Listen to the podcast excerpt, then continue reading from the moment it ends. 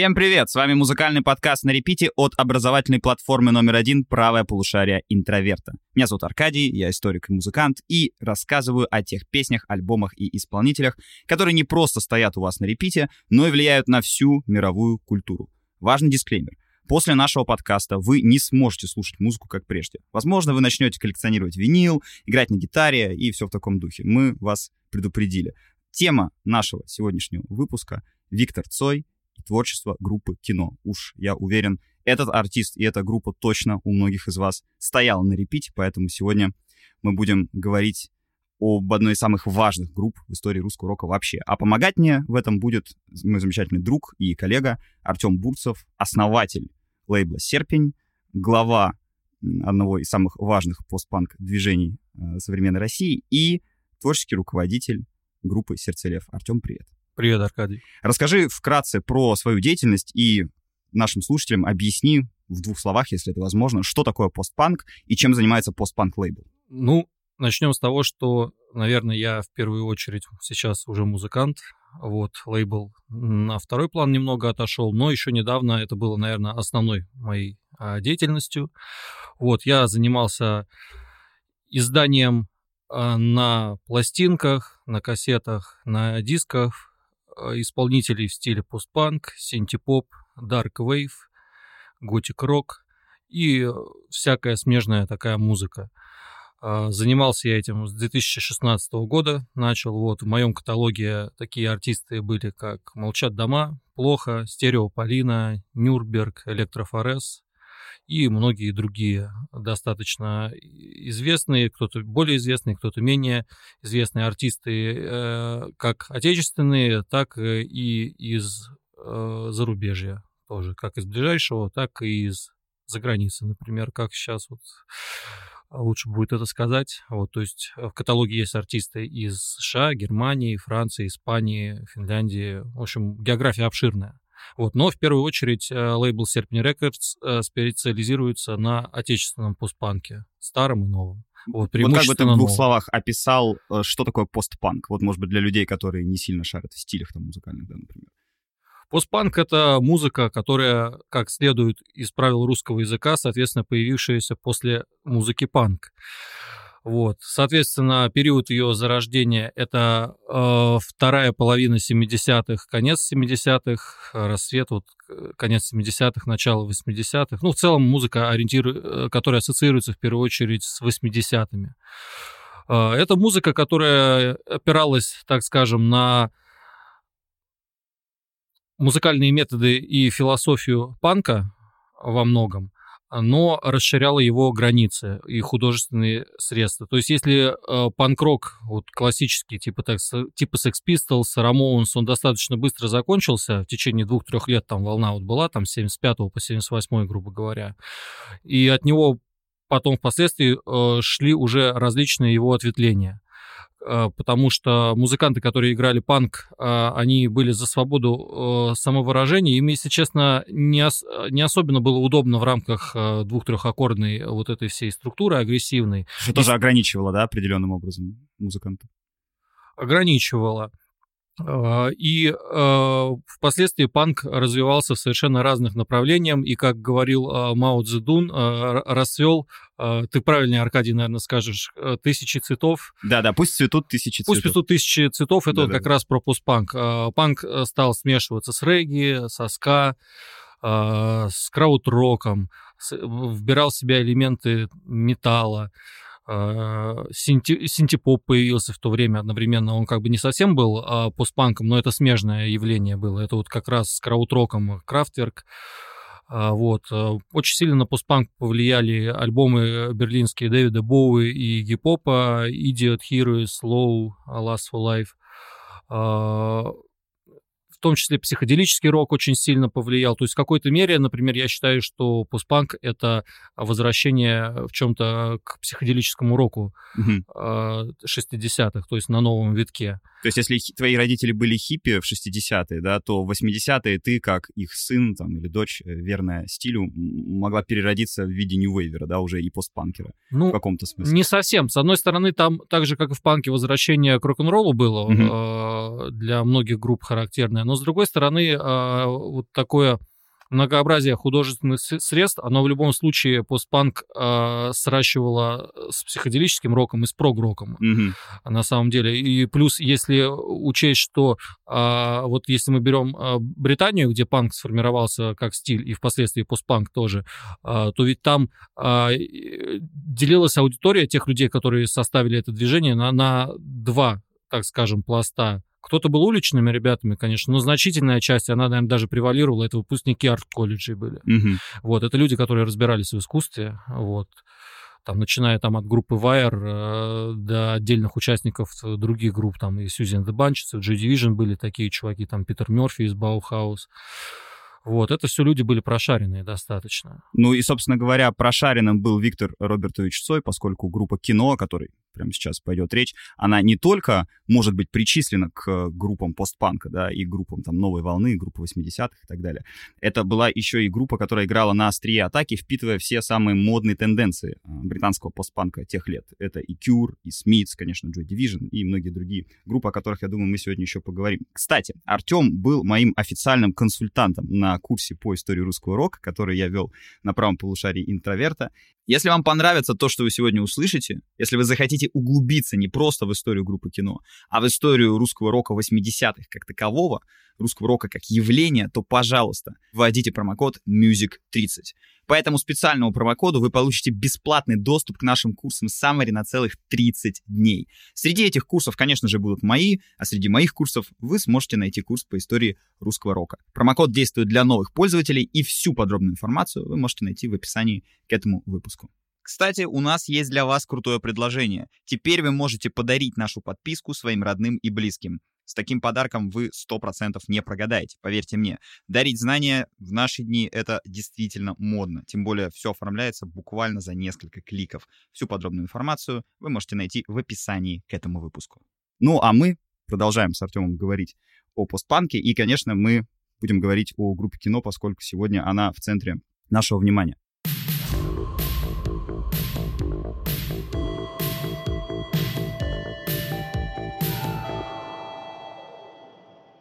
Вот, Артем, давай начнем с каких-то таких личных историй. Вспомни и расскажи, пожалуйста, мне и слушателям, как вообще ты впервые познакомился с группой кино и какое впечатление первое на тебя произвел Виктор Робертович Цой? Я думаю, самое первое впечатление — это возраст, может быть, пяти лет, четырех-пяти.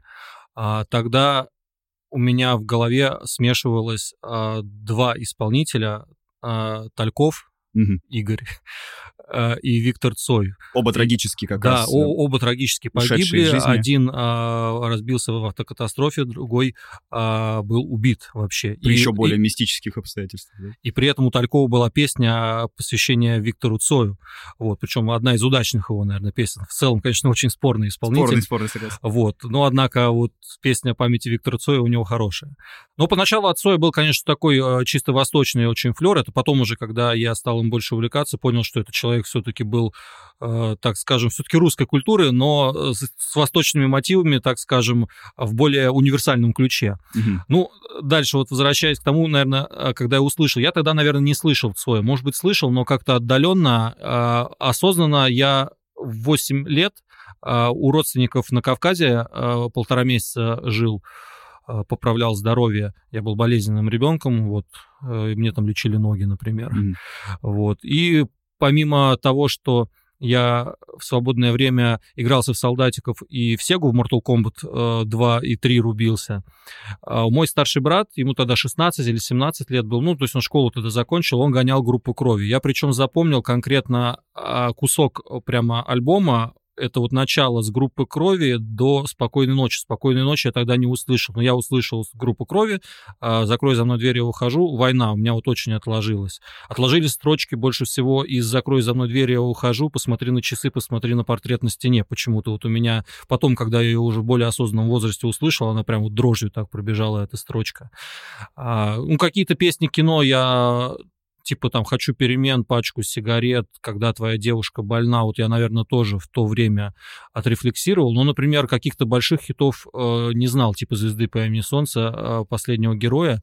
И их я уже услышал, когда лет в 11, в 12 лет, наверное, я вот купил кассету кино, я перед этим уже Наутилус слушал. У меня был такой период Наутилус, потом Децл, небольшое такое отхождение. Но я считаю, Хороший что... разброс. Ну, Децл, я считаю, что круто. Это наш Nevermind the Bollocks для моего поколения. Я вот 88-го Децл, года. rest in peace, Децл, respect. Вот. И, в общем, я купил сборник «История этого мира». Как раз в то время произошел э, трибют кинопробы. Вот это был мой первый сборник, желтая кассета. Для слушателей скажем, это был 2000 получается, год, да, кинопробы? Когда Да, вышел? да, 2000 Я Мгм. вот в 2001, наверное, купил вот эту кассету и стал слушать. Ну, то есть на волне кинопроб, можно сказать так. То есть- Трибьюты, кстати, да, они вот освежают как-то в памяти каких-то артистов, поднимают из небытия какие-то хиты второго эшелона или третьего, которые настоящими хитами становятся благодаря А на самом деле трибют, тот кино, он по большому счету и утвердил кино в статусе Легенд. какой-то... Кино до этого не были легендами. Это Мгм. была группа в прошлом популярная, вот скажем так. Вот Мгм. «Ласковый май» тоже же был в прошлом популярен, но он не легенда. Вот. А кино свой статус получило именно тогда, потому что 90-е годы не лучшее время для русского рока. Это время, когда русский рок э, шел на дно, не был никому интересен, и все... была очень качественная попса интересная в то время. Вот. А кинопробы как раз утвердили э, Цоя э, как кумира определенного. Ну и вот я начал слушать тогда, э, на этом сборнике были, в общем-то, большая часть главных хитов. Потом у меня была кассета «Легенды русского рока», где я добрал по хитам первого эшелона каким-то. Потому что на истории этого мира были поздние песни, то есть там начиная с группы крови, и, и там, там были обозначены старые песни, типа троллейбуса и последнего героя было подписано начальник Камчатки, там 46, но версии звучали с последнего героя, где все перепели. Вот. А на легендах русского рока там были всякие алюминиевые огурцы, время есть, денег нет, мама анархия, ну вот э, более такой ранний период, то есть... То есть, получается, ты к раннему периоду Цоя и группы кино пришел по- позднее, да? То есть начал скорее с боевиков таких, с группы крови, там, да, Ну да, но это, войны. раз- это разница, наверное, в несколько месяцев, типа А. 4 месяца. Ну как, это, это, это сборники, это еще не альбомы были. Первый альбом, который я купил, осознанно группа крови была. Вот после легенды русского рока я уже понял, что я созрел. Вот. И с тех пор, собственно, у меня началось погружение в русский рок и одновременно в постпанк, потому что весь русский рок, который мы любим, э, Он конца есть 80-х, постпанк. советский рок, это постпанк. Потому вот что... сейчас, кстати, для слушателей тогда расскажи и поясни, мы как раз сейчас стыканем первые твои два тейка, да, вот почему группу кино можно отнести к постпанк, по каким критериям или, может быть, отличительным признакам? Ну, э, во-первых, эпохально. А, То есть наши советские группы, практически все того времени, они э, были, стремились быть на острие моды. И вот особенно Ленинградский клуб. Ленинградский клуб, э, да, в принципе, и Московская лаборатория, и даже сибиряки, а, все хотели играть модную музыку. А, у- Там с небольшим запозданием это заходило, э, и, в принципе, там к началу времени, когда группа кино появилась, то уже э, постпанк потихоньку на нет на самом деле сходил. Но, например, поднимался готик-рок при этом, разновидность постпанка, одна из самых важных. Как бы дочерняя такая, да, можно Ну сказать? да, ну потому что самые известные все группы в итоге были причастны именно к готик-року, так или иначе. Там начиная от Cure, кончая Депешмот, так или иначе. вот они Sisters с- of Mercy можно сюда... Да. Sisters of Mercy, Bauhaus, Joy Division. Вот это все слушал Цой, да? Да, он это все слушал, вот. Но я так понимаю, хронологически они, э, они в компании э, больше начинали с постпанка New Wave, так скажем. То есть они более... То есть по, по временному там не было такого совпадения, а, как это развивалось исторически. То есть они одновременно, допустим, к ним попали пластинки э, группы XTC Police Мгм. а, и, допустим, Дюран Дюран. Хотя эти группы, ну, допустим, Дюран Дюран позже, чем Joy Division, классические альбомы были, ну, их всего два. Вот, то есть, а, думаю, Cure их нагнала и Sisters of Mercy уже в середине 80-х, ну и Joy Division, вот это как бы готическая ветка э, постпанка, которая, в общем-то, является, наверное, э, основной характеризующей этот стиль в массах. Один из основателей группы кино Алексей Рыбин, напоминаю нашим слушателям, что группа кино началась с дуэта Алексей Рыбин и Виктор Робертович Цой, признавался, что когда они сочиняли песню «Восьмиклассница», они, ну, э, если так по-русски сказать, стырили песню группы XTC с альбома э, Drums and Wires. Всех наших слушателей, опять же, отсылаю его послушать. Это один из величайших альбомов и новой волны, и постпанка, и, в принципе, рок-н-ролльной музыки как таковой. И вот там, э, если вы вслушаетесь, вы обнаружите очень много интересных, ну, отсылок, как бы мы сегодня сказали мягко, да, а так и прямых заимствований э, в группе кино. То есть э, они брали свою любимую музыку и играли ее, ну, вот как бы мы сказали, на блатных аккордах, да, на наших на наш русский манер, на наших вот этих обычных шестиструнных гитарах, и все равно получалось что-то свое. То есть э, мы делаем скидку на аппарат, который у них был, делаем скидку на то, что у них не было там ни барабанов, ни каких-то нормальных студий, ни нормальной звукозаписывающей аппаратуры, но вот этот след этой эстетики, да, он очень четко прослеживается даже в самых ранних, самых наивных, самых простых вещах группы кино. То есть мы, если имеем в виду альбом 45, такие песни там, да, как «Алюминиевые огурцы», «Бездельник», собственно говоря, «Восьмиклассница», вот там влияние тех же XTC и даже «Дюран Дюран» очень-очень сильно слышно. Я скажу так, я, э, если честно, все обвинения группы кино э, в том, что они э, тырили, как ты сказал, а, отклоняю, потому что если вы музыканты, если вы э, займетесь анализом песен группы кино, там нету ни одного плагиата. Конечно, не-не, а плагиат Там это... есть лишь вот отсылки, там да. есть вдохновение, когда ты слышишь песню, и ты понимаешь, откуда это. То есть ты слышишь «Последний герой», ты понимаешь, что вдохновлено Смитс «Барбаризм Begins at Home». Ты слышишь, когда твоя девушка больна, и ты понимаешь, что основная тема вдохновлена э, Смитс э, «Girlfriend in a Coma», допустим. Или ты слышишь троллейбус и понимаешь, что это The Clash, Лондон uh, Calling. Но в отличие от некоторых других артистов, у них не было по тексту прямого цитирования, как, например, у Аквариума, и у них не было прямого заимствования прямо вот кусков целых, как у Алисы, допустим, «Театр теней», «Кьюр Койота Сонг».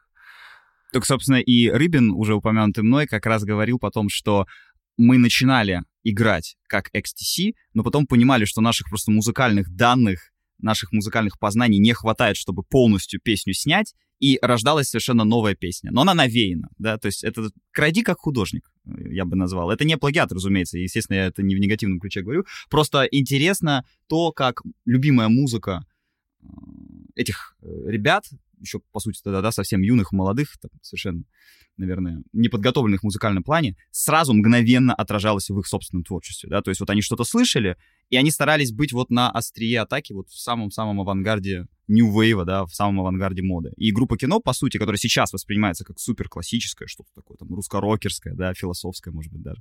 Оно ведь на самом деле началось с модного подражательства в хорошем смысле слова.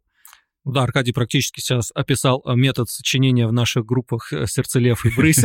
Да, да, да. Когда у нас не получается что-то снять, у нас получается свои песни. Правильно, правильно. А источника вы не найдете. Да, конечно.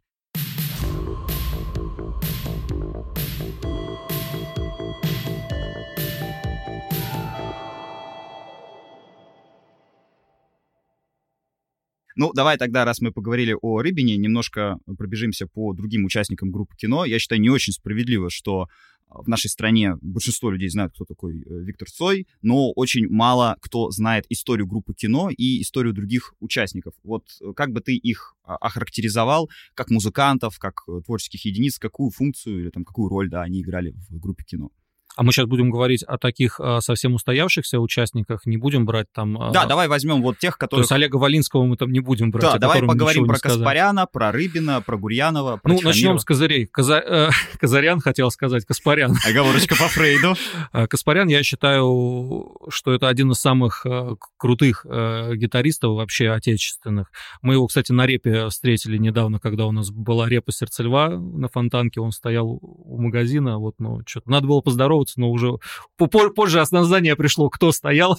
Вот, я считаю, что гитарист с очень узнаваемым стилем игры. Я помню, когда он стал играть в Юпитере, а, и я еще не знал, что с Бутусовым играет Каспарян, а, я прям гитару услышал и думаю, блин, это же вот Каспарян. И радиодиктор на нашем радио такой. Я на гитаре Юрий Каспарян в составе Юпитер. Я такой, вау. Ну, то есть это вот стиль, э, как, стиль и уровень, да. Mm-hmm. То есть он, как второй мой любимый гитарист э, Джонни Мар из Смитс, обладает прямо вот удивительно узнаваемым манерой просто вот шикарный. При том, что не все соло он придумывал. Например, в группе Крови знаменитое соло Виктор Робертович сам придумал. Mm-hmm. Но, тем не менее, стиль Каспаряна узнаваемый, вот, и это один из моих любимых музыкантов. Далее по басистам идем. Кино было, было два офигенных басиста. С одной стороны, это Саша Титов, который э, в аквариуме параллельно играл. Виртуоз. Его партии э, в кино, наверное, самые яркие.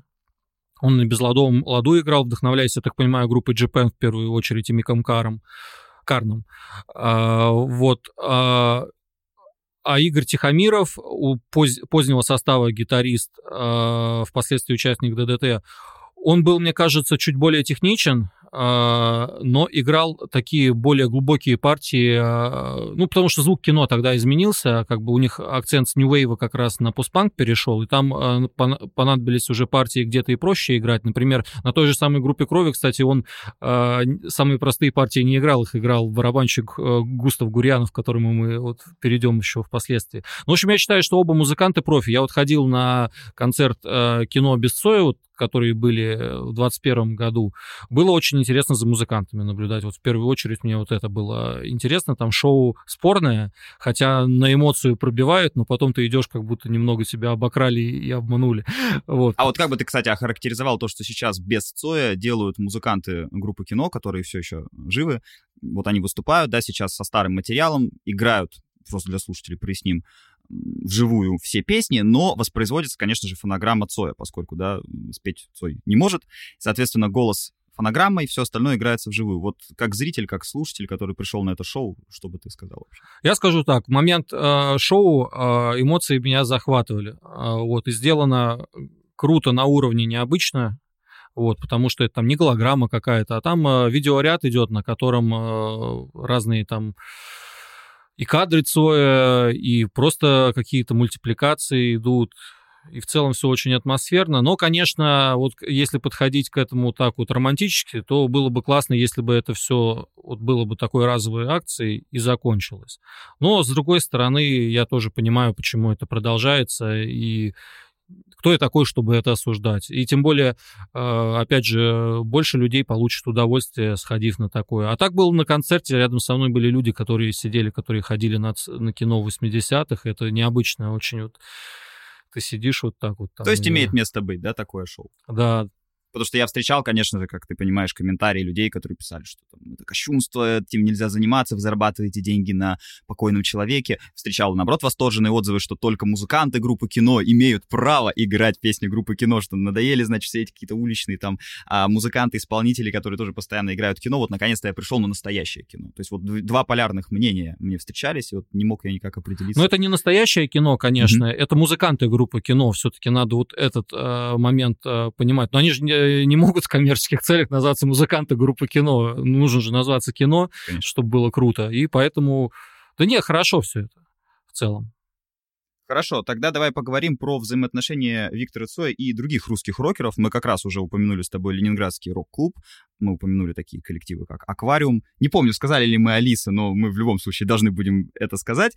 Давай поговорим про то, как выстраивалось общение Цоя и команды с другими мастодонтами ленинградского рока, причем не только с э, непосредственно артистами, но и с такими людьми, как, например, Андрей Тропила, да, который помогал записывать вообще весь ленинградский русский рок. Ну, мы сейчас, конечно, будем говорить не державши свечку, а вот как бы опираясь на те данные, которые мы там смотрели в интервью, читали в книгах, вот. Так что это вот мнение, естественно, как слушателей, вот такое. Ну, я так понимаю, что для Цоя, наверное, первой точкой а, отправки вхождения в тусовку это была тусовка свина Андрея Панова автоматических удовлетворителей, из которой все вышло. Первый а, панк СССР, один из первых панков СССР для слушателей. Да, человек из очень интеллигентной семьи, там были руны вроде у него в семье, у него отец бежал за границу. Вот. А, впоследствии э, Цой достаточно быстро после этого познакомился с Гребенщиковым, э, с Майком, то есть там примерно в одно время, я не помню с кем а, раньше, и оба, как сына полка, поддерживали молодую восходящую звезду, уже немножечко возошедшие звезды андеграунда, вот, э, благодаря ним состоялась, собственно, запись альбома 45, дебютного у небезызвестного Андрея Владимировича Тропила, отца так скажем, студийного советского рока ленинградского, да и не только ленинградского. Думаю, можно без натяжек сказать, что русский Джордж Мартин во многом такой, да? То есть ну да, ну действительно. Стоявший за продю, продю, продюсер, э, который мог сделать э, что-то стоящее, что на сегодняшний день как раз наш э, постпанк New Wave делает в сравнении с постпанком допустим, других стран, не, не британских, которые пигонствовали оригинальным. Конечно. Потому что сейчас самая известная группа в мире играет на русском э, в постпанке «Молчат дома»,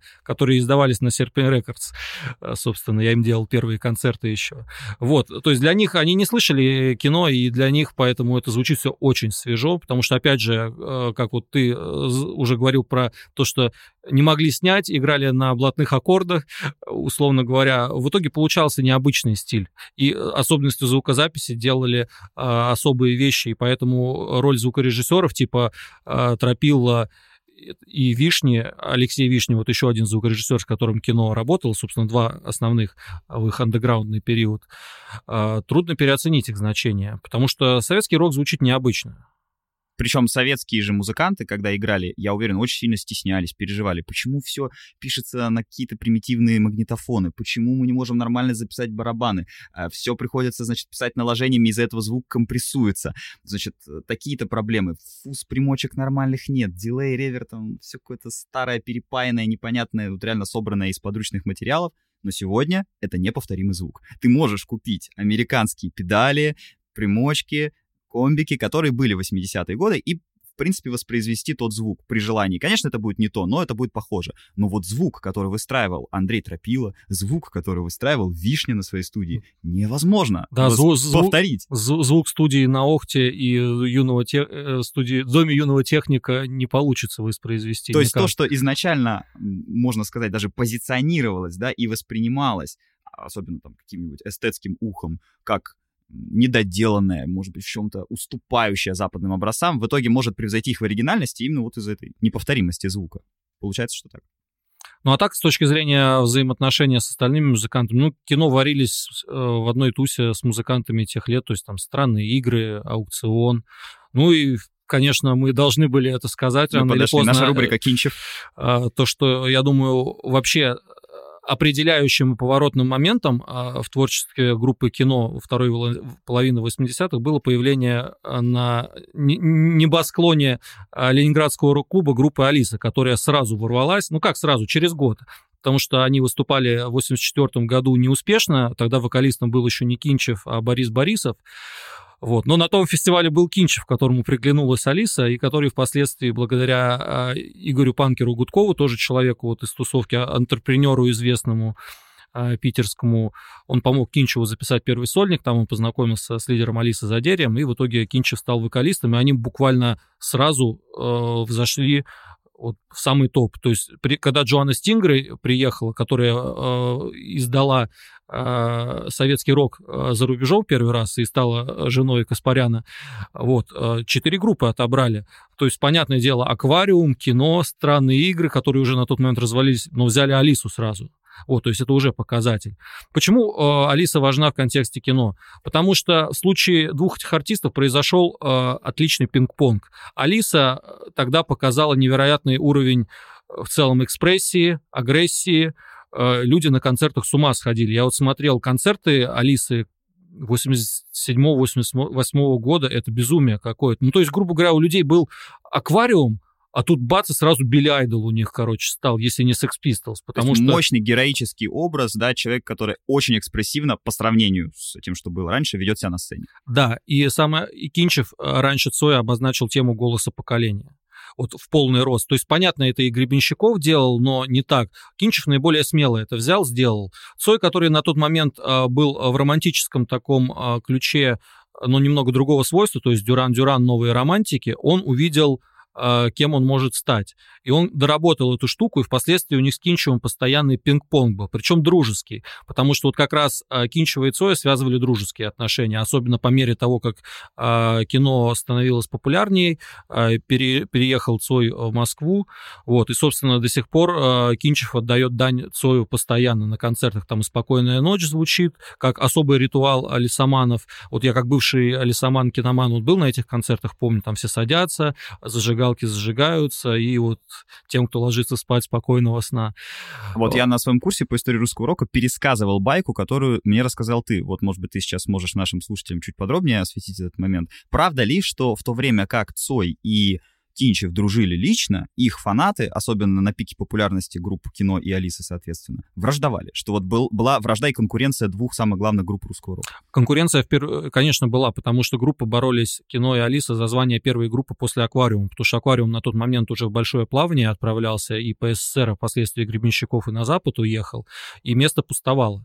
Потому что зоопарк уже давно с счетов списался, угу. Майк не очень последователен был как-то вот в продвижении себя, а Гребенщиков уже уехал. И тут героические такие кино, с одной стороны, которыми, которым э, благоволела вся богема, их знали, по сути, в Москве и в Питере, и Алиса, выскочки вот такие, которые резко сразу ворвались, так скажем, в чатик. И да, вот а, отношения между группами, я думаю, были более сложные, чем а, между Цоем и Кинчевым. А, у Кинчева была, я так понимаю, неприязнь с Густавом, барабанщиком кино, которого я вот тоже очень уважаю, стильный чувак, но вот э, сильные личности очень часто не сходятся. А Густав в кино имел очень большое значение, я думаю, большее, чем Каспарян. Угу. То есть он на Цоя прям по моде, по его музыкальному кругозору прям конкретно влиял. То есть можно сказать, что Густав, барабанщик группы кино, второй был человек, да, наверное, после самого Цоя. Вот именно по идее. как стилеобразующий такой, стилеобразующий чувак. Да, потому что я думаю, Каспарян, э, при том, что он очень ярок как участник, он все-таки немножечко на подхвате был. Вот. Но при этом а, вроде там а, с остальными участниками норм было. Но, например, э, Кинчев в песне «Тоталитарный рэп», когда перечислял название групп э, про кино, в первой версии была строчка не «не могу говорить», а «не хочу говорить». Mm. Вот. Потом он смягчил немного эту тему. Но, однако, вдвоем они дружили. То есть и Кинчев это в воспоминаниях оставляет, и в целом это известные штуки, сколько фоток совместных у них, пьяненьких, там, не пьяненьких. Кстати, из таких творческих подколов можно вспомнить, как Цой подколол Кинчева в знаменитой песне «Башетун Май» с альбома «Группа крови». Я часто слышу «Мы вместе», но немногие знают в каком. Да, то есть такая Так что такая вот этот пинг-понг, это, это очень красиво. Это Битлз, Роллинг Стоунс такие. Вот э, тоже Битлз, Роллинг Стоунс конкурировали и дружили одновременно. Ну и, кстати, действительно можно параллель подвести, что кино — это такие как бы Битлз, то есть в чем-то наивные, но при этом революционные, абсолютно народные, любимые. А Роллинг Стоунс — это секс, это экспрессия, это драйв, это рок-н-ролл. Ну и если на панк переводить Sex Pistols Clash, как бы вот тоже такая дружба-конкуренция. Собственно говоря, гораздо подробнее и больше всего о взаимоотношении русских рок-музыкантов 80-е годы я говорю на своем уже упомянутом курсе «История русского рока». А всего за 300 рублей вы получите доступ к сотням других курсов Summary от правого полушария интроверта. Прямо сейчас вводите промокод MUSIC30, то есть музыка по-английски и цифра 30. При оформлении подписки вы получите бесплатный доступ к видео и нашим лекциям на целых 30 дней. Промокод будет действовать для новых пользователей. Всю информацию, ссылки и подробности вы найдете в описании к этому выпуску. А также теперь вы можете подарить нашу подписку своим близким. С таким подарком вы точно не прогадаете. Я, как историк, заверяю вас в том, что дарить знания сегодня это модно. Тем более все оформляется супер просто, буквально за несколько кликов. Всю подробную информацию вы можете найти в описании к этому выпуску.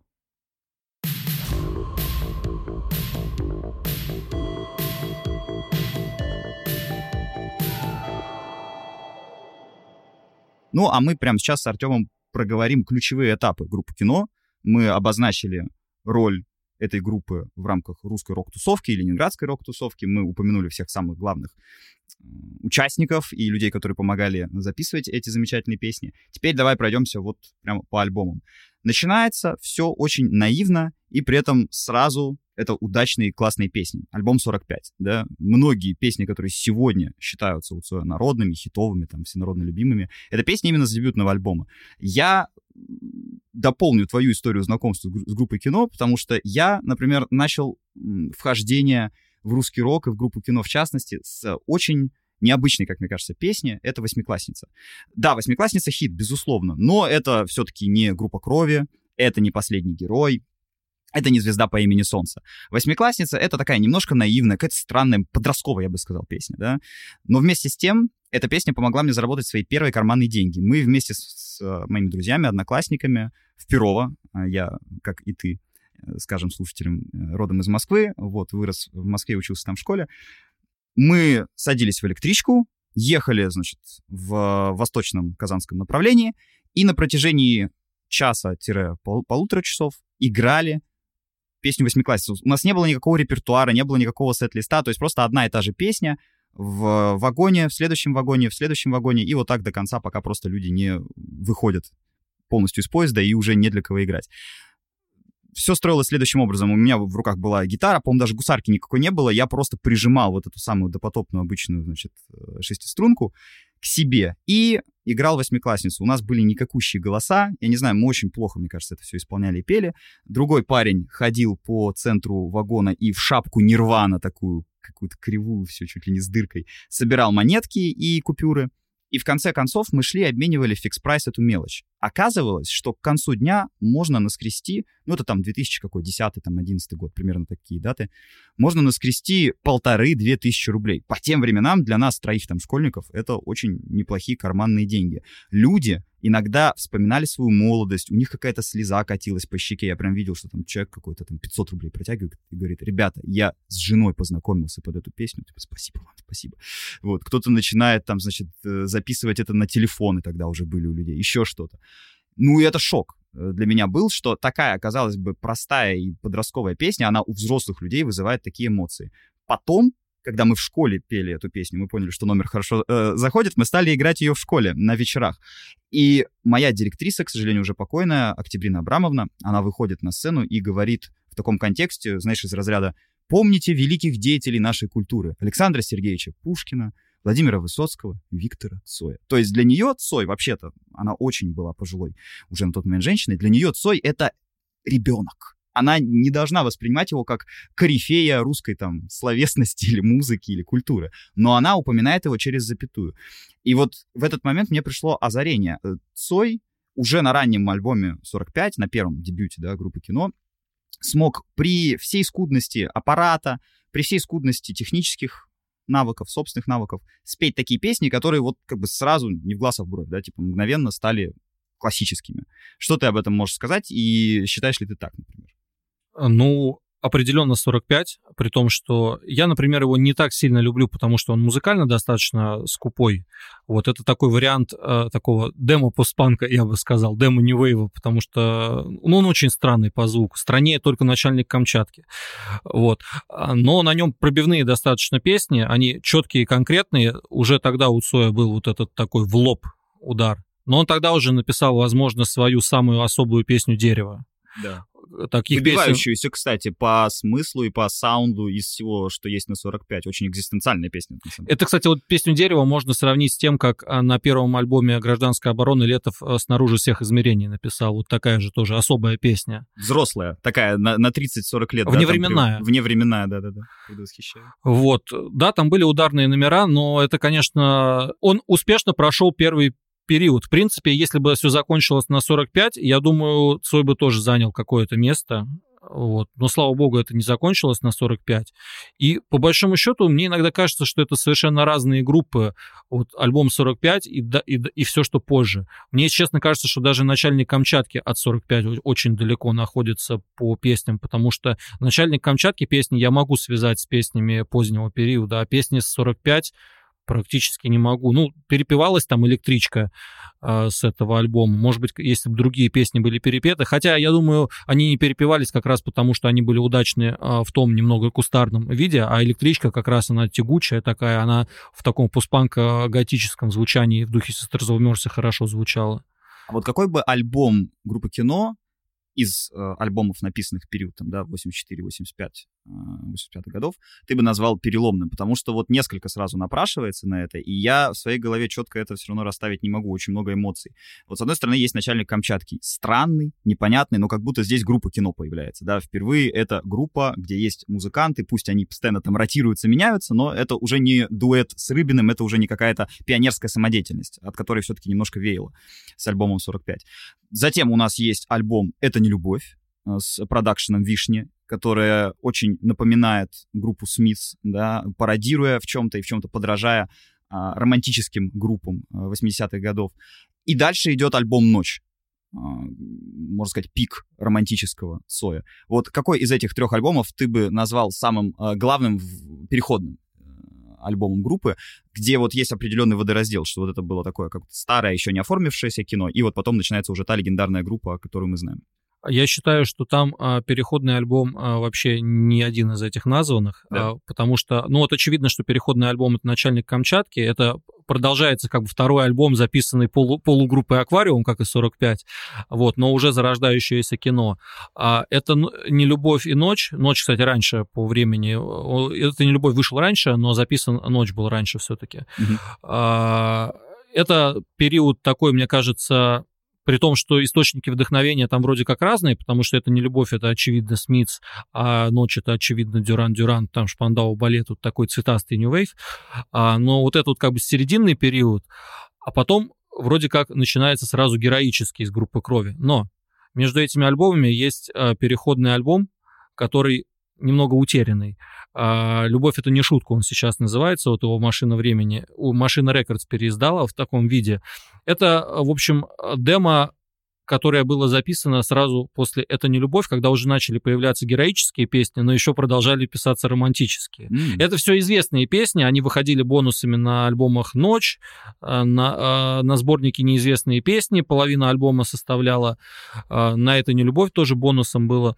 Там половина группы крови из песен, только в аранжировках таких дубовеньких, там «Спокойная ночь», «Прохожий», «Попробуй спеть вместе со мной», что-то там еще, дальше действовать будем мы уже были, и там песни типа... Карина у нас чего перепевала, как вот эта песня? Разреши мне. Разреши мне. А, подросток, прочитавший вагон романтических книг, ты обвела меня вокруг пальца, любовь это не шутка, вот такие треки там были. А вот этот альбом, про который ты рассказываешь, он э, как бутлик идет или это именно что вот... Э, ну, сейчас его издали э, как официальный, то есть он вот Машина Рекордс издан э, в таком стандартном их издании, там три диска как бы с бонусами совсем, но, естественно, это э, демо-альбом. Угу. Марьяна Цой, собственно, этот альбом в свое время без ведома Марьяна Цой, супруга Да, без ведома участников группы кино и «Вишни» э, продала, его издали как часть неизвестных песен. Э, то есть изначально Цой эти песни не хотел публиковать, э, и их просто потом на бонусы растащили, как бы, ну и вот часть вот пошла на неизвестные песни. Вот, ну, но это как бы не какой-то не не вот эти э, всплывающие миллион альбомов Цоя с другими совершенно песнями, это вполне известные, документально подтвержденные и официально изданные вещи. То есть ты бы здесь провел, да, водораздел, когда... Да, но это не номерной альбом, uh-huh. но он является переломным. То есть группа тогда разочаровалась в этом альбоме, поругалась с Вишней, Вишня стал с Алисой работать на концерты, поехал, потом все-таки группу Крови с ним э, свели, э, и уже больше с Вишней они не работали. То есть я думаю, вот этот момент, вот именно момент перехода, то есть это 86-й год. Uh-huh. То есть там не, у, у кино не было просто вот, э, какого-то альбома, который бы прям вот содержал бы признаки среднего кино и позднего кино из официальных, это вот только вот на этом альбоме. Потому что там и в романтических песнях, вот в этой части, которая в группу крови уже не вошла, там уже чувствуется такое примрачнение, очень много полутонов начинается в музыке, более такое жесткое звучание, но все-таки еще много романтических песен, которые характерны для этого не любовь, например все хочу вернуться к тому разговору о том, насколько группа кино была модной, что она не только могла а, заимствовать или вдохновляться какими-то западными да, группами, ну, например, там Дюран Дюран, Смитс, Кюр и, и так далее. А что это была группа, которая очень внимательно следила за всем, что происходит в мире. Цой, насколько помню, в каком-то видеоинтервью а, говорил, что нас очень беспокоят проблемы тинейджеров. То есть он даже такое модное восьмидесятническое слово, знаешь, употребил, типа, что у нас в наших песнях, конечно, да, мы поднимаем проблемы тинейджеров и так далее.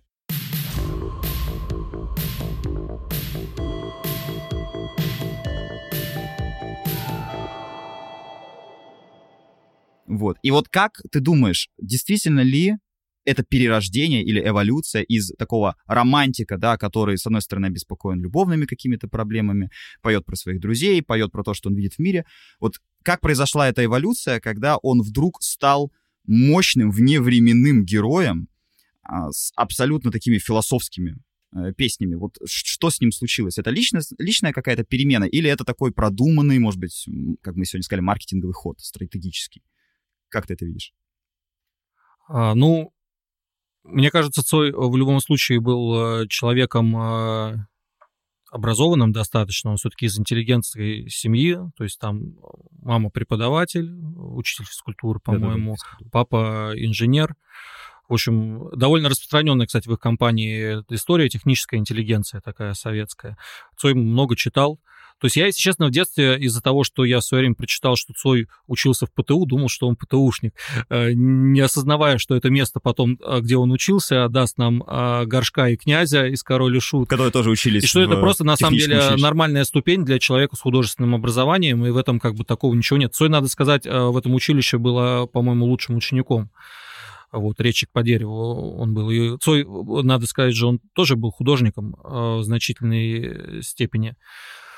Вот, он, например, рисовал плакаты там Лед Зеппелин, Deep Purple на заказ, зарабатывал этим деньги.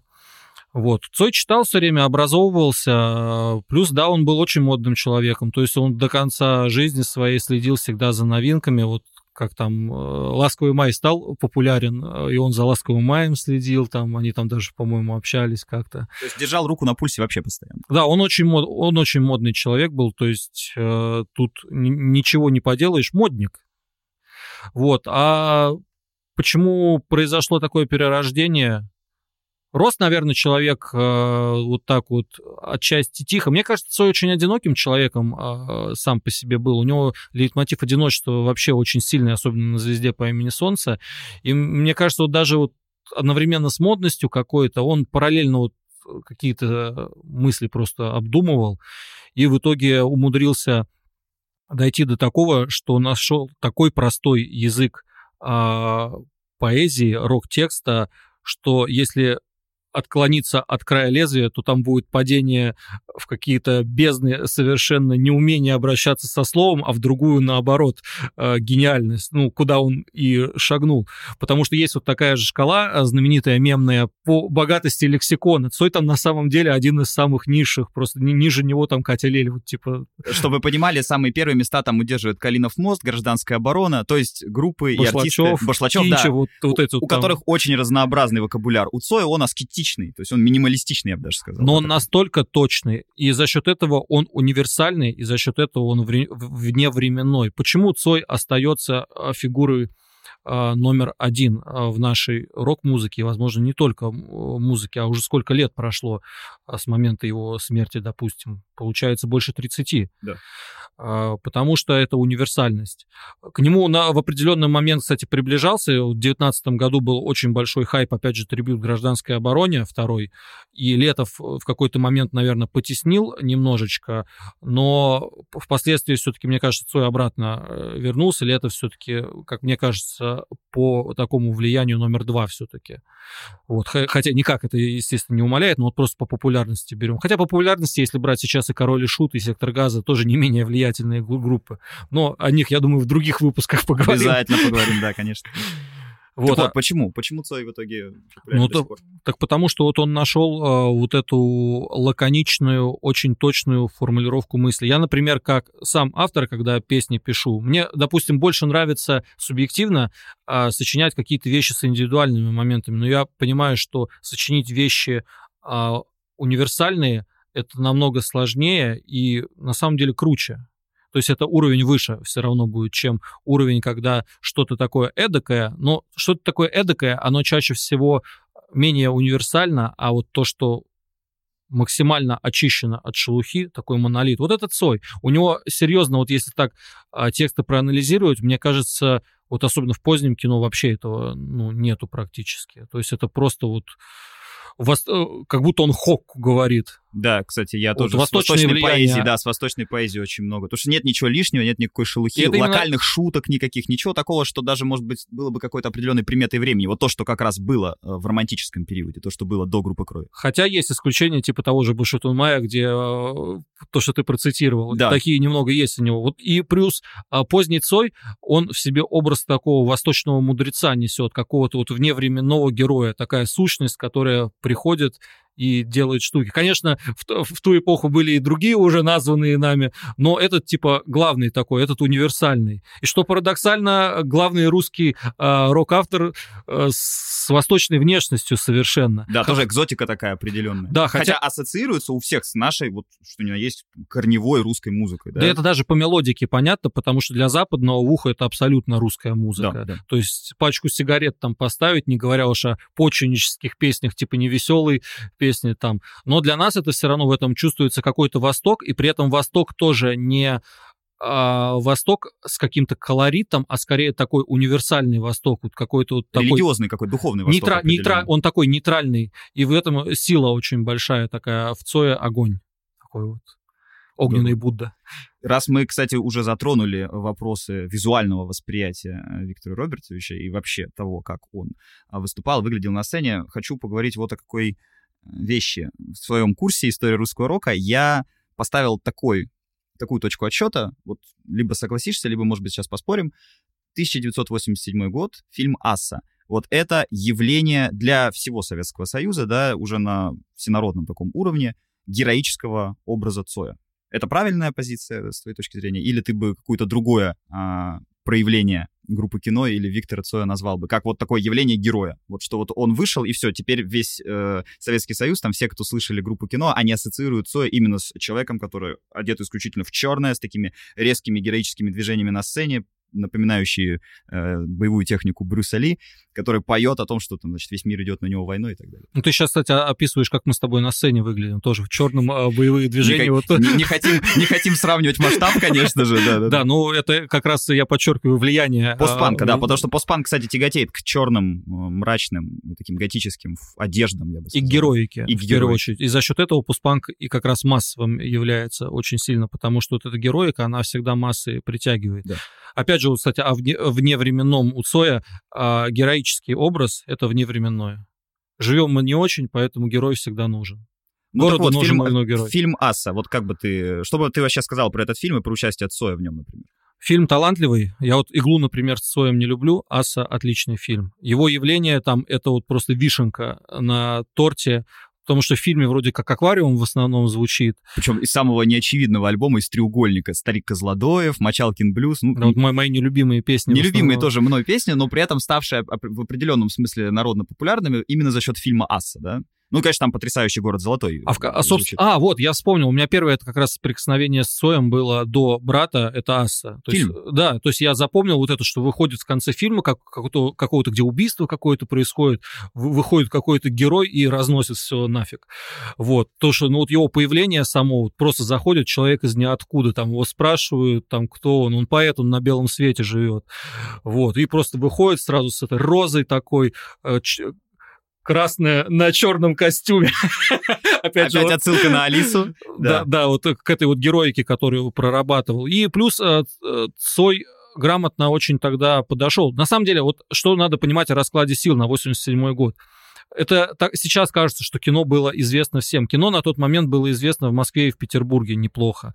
А, за, по, по Советскому не очень. Та же самая Алиса или Наутилус к этому моменту уже были поизвестнее немножечко. То есть у кино популярность с группы крови начинается всесоюзная и с вот этих фильмов. Опять же, в фильме он пошел по стопам э, Кинчева, который перед этим во «Взломщике» уже снялся и тоже получил бешеную популярность, хотя фильм дрянной, он интересен только как документ эпохи. А Цой со своими фильмами с Ассой, Э, с иглой. Ну, у них еще, кстати, много короткометражек было, типа Яхи, Рока, вот где появлялись рок-музыканты разные, там и Гребенщиков, и ДДТ было. Вот, но Асса это был такой мощнейший выход. Цой, собственно, и рассказывал, по-моему, это из интервью как раз с Кинчевым известно, что вот он, они сейчас э, залегли на дно, пишут отличный альбом и прорываются вот с офигенным э, фильмом, с несколькими даже фильмами, и при этом изначально же группу крови планировали издавать в США, и чтобы она потом пришла только в Россию. Вишня же на свой страх и риск издал группу крови. То есть получается, что э, вот этот альбом «Группа крови», он э, только чудом издался пер, в первую очередь в Советском Союзе, а не в Соединенных Штатах. Да, да? Это, То есть, это вишня. А что с ним, что с вишней сделали потом после этого? Так они перестали общаться после этого. То есть этого. это был финальный конфликт, Но да? потом как бы а, они признали, что типа вишня правильно сделал, но больше они не общались после этого, по-моему. Интересно. Слушай, а вот давай теперь тогда поговорим э, про другие кинокартины, в которых снимался Виктор Цой. Ты уже упомянул «Иглу». Вот если «Ассу» ты, я так понимаю, все-таки считаешь удачным, да? Это очень хороший Важным фильм. фильмом. Э, что скажешь про «Иглу», чем не нравится? Почему «Игла» не понравилась? Игра, «Игла», она хороша, собственно, самим Цоем, так же, как и Кинчев в другом году, он получил ну, награду какую-то самую высшую там вот за, за это все. А, сам фильм классный, атмосферный очень. А, это все врезается в память, но мне не нравится там сюжет, провал и прекрасный Мамонов там не спасает, и Баширов, который, собственно, во всех этих фильмах играет. Он во всех фильмах Соловьева, по-моему, того времени играл. Там трилогия «Черная роза», эмблема э, печали. Печали, да. вот э, там я еще не всю, кстати, посмотрел. А, ну, мне кажется, там сюжет распадается. Но, опять же, какие там сцены? Вот Лапенко, извините, меня процитировал в первом сезоне э, «Иглу», как раз финальные кадры. Это говорит о том, что огромное значение культурное все равно у этого фильма, хотя хотя по мне фильм такой специфический. Ну, можно потом отследить ведь, э, например, кинокарьеру Петра Мамонова, э, тоже, к сожалению, ушедшего от нас относительно недавно. Его сейчас, наверное, многие именно как актера помнят и как актера знают. Конечно же, мы даже не сравниваем популярность э, потрясающей группы «Звуки Му» и группы «Кино», потому что это несо- несопоставимые величины, да, в масштабе именно популярности. Но вот настолько же, мне кажется, насколько те картины э, рубежа 80-х, 90-х дали boost актерской карьере Мамонова, мне, мне кажется, таким же boost ом они были бы и для Цоя. Вот я думаю, что а, что бы делал Цой, если бы выжил, да, вот такой вопрос есть гипотетический. Понятно, на него нет ответа, но вот у меня в голове почему-то устойчивая уверенность в том, что он был бы актером. То есть, возможно, му- в музыке он уже как-то все бы сказал, каких-то грандиозных там великих альбомов бы уже не было после Черного, может быть, да. Но вот этот был абсолютно киногеничный человек. Он действительно здорово смотрелся в кадре. Даже в таком, тоже, на мой взгляд, слабом фильме, как «Игла». То есть он там очень убедительный. Но надо понимать, что все-таки э, на основе тех фильмов, что мы знаем, где Цой был, он там играет себя по большому счету. Ну, понятное дело, что он не играет вот Моро, э, героя Моро из игры, что он в жизни такой был. Но это соприка... с его образом, который он на тот момент а, на массы проецировал, очень совпадает. То есть герой в черном, такой протобрат.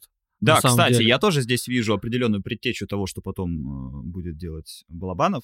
И принципе, здесь тоже можно сравнить этих двух героев, да, то есть то, как в нашем сознании воспринимается Цой, и то, как в нашем э, сознании воспринимается Данила из «Брата». То есть это волевой, простой человек, ну, только с той разницей, да, что все-таки, наверное, а, герой Виктора Цоя — это всегда герой со знаком «плюс», а герой Данила, он все-таки уже неоднозначный, да, это человек, который... Уже таксист.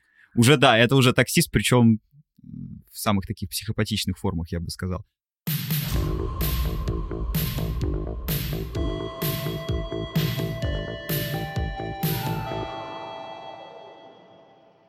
Блиц-опрос. Я просто буду тебе задавать э, вопросы про группу кино. Возможно, они помогут нашим слушателям как начать в ней лучше ориентироваться, так и, допустим, переслушать что-то или послушать впервые, может быть, люди и слышали там пару песен, каких-то самых основных, вот, а мы сейчас их немножко направим э, в нужном направлении. Группа кино. Любимый альбом и почему? Группа крови. Почему в двух словах буквально? Самый первый альбом, потому что я более того скажу, это не только самый любимый альбом группы кино, это, наверное, самый мой любимый альбом в принципе. То есть он там и Летов «Сто лет одиночества». А, не знаю, там, ну, группа крови все равно на первом месте. Ну, это альбом, который показывает все, что нужно об этой группе. Это, конечно, поздний конкретно период, но будем э, справедливости ради, все знают кино в первую очередь по позднему периоду. Вот, там 11 песен, из них одна слабая, как бы. Но, как Цой говорил, на альбоме должна быть своя сопля, это прохожие. Да и все равно прохожие отличные. Вот, например, там э, гитарная манера очень характерная вот такого чуть-чуть жесткого постпанка. Вот на меня очень повлияло, когда вот я сам гитарные партии придумываю. Так что я считаю, что все песни сильные там. Ну там, там все, там на самом деле это э, такая, как, как бы я сказал, это сжатое такое кино позднее, которое... Э, вот послушать группу крови, все будет понятно. Кто-то скажет «Звезда по имени Солнце» то же самое, и, наверное, тоже будет прав, но группа крови одна из моих любимых песен, и «Спокойная ночь» одна из моих самых любимых песен, поэтому группа крови однозначно. Песня, с которой не стоит ни в коем случае начинать знакомство с группой кино, если, допустим, человек ничего не слышал или там слышал пару песен. Любая песня с начальника Камчатки, и, пожалуй, даже с 45. С 45 можно дерево, наверное, послушать, потому что это будет вневременная песня. Да и в целом, я думаю, лучше начинать с позднего кино. Наверное, «Спокойная ночь». То есть это вот если, наверное, выбрать одну песню, самую какую-то сокровенную для меня, наверное, «Спокойная ночь» будет. Это, и это не из-за того, что я альсаман, и они на концертах пели, ну просто... А расскажи, песня. кстати, про вот эту историю, да, почему для Кинчева, или там, как ты думаешь, почему для Кинчева эта песня настолько важна, почему он ее исполняет и поет? Я не знаю, если честно, потому что Ну, надо понимать, что в целом а, группа Алиса конца 80-х и группа Кино а, поздняя, тоже конца 80-х. Как говорил Каспарян, когда э, сыграл недавно у Кинчева на сольнике, ну, мы с Алисой одну и ту же музыку, в общем-то, играли.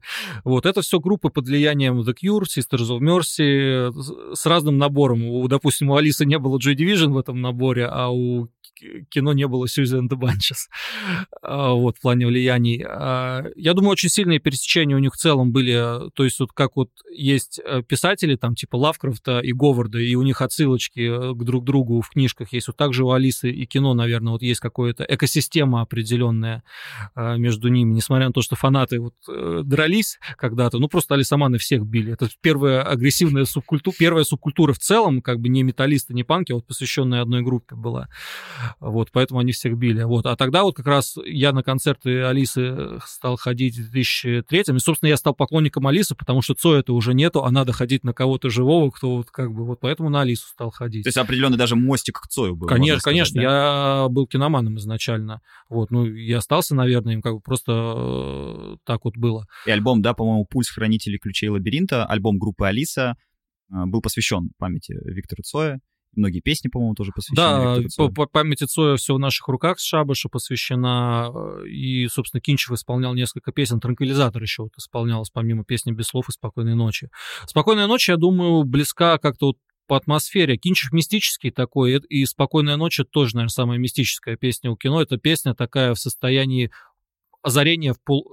озарение с одной стороны, а с другой стороны в полудреме. Обо... Обоих их, я думаю, ночь еще, как э, время э, суток влекло. Вот. А песня без слов, я думаю, Кинчеву была близка, потому что в тот период он с нашим радио ругался, все его обвиняли э, в различных экстремистских штуках, и он такой весь мир идет на меня войной. войной. Артем, спасибо тебе большое. Дорогие друзья и слушатели, если вам понравился наш сегодняшний выпуск, оставляйте свои комментарии и ставьте нам 5 звезд на Apple подкастах. Пишите комментарии на всех платформах, куда дотянутся ваши руки, где можно послушать наш замечательный подкаст. И еще раз напомню вам про существование моего авторского курса «Русский рок. История, кумиры, ностальгия». Я напоминаю вам также про подарок для всех новых пользователей. При оформлении подписки вводите промокод MUSIC30 и получайте бесплатный доступ на 30 дней ко всем курсам. Не только к тем, которые веду я, и не только к историческим, вообще к любым. Все ссылки вы найдете в описании к этому выпуску. Подписывайтесь на нас в социальных сетях, мы есть везде, мы есть на YouTube, смотрите там наши ролики. Артем, я знаю, ты большой поклонник наших YouTube-роликов. Да, постоянно смотрю. Короткие 10-минутные ролики, да, обо всем на свете. Поддержите наш новый подкаст, и мы обязательно расскажем вам еще больше о мире музыки. Артем, спасибо тебе большое, что пришел. Я думаю... Тебе спасибо, что позвал. Мы еще встретимся в рамках нашего замечательного подкаста и поговорим о других группах русского рока. Тем, кто ложится спать, спокойного сна. Слушайте группу «Сердце лев» и группу «Брысь». Да. До встречи.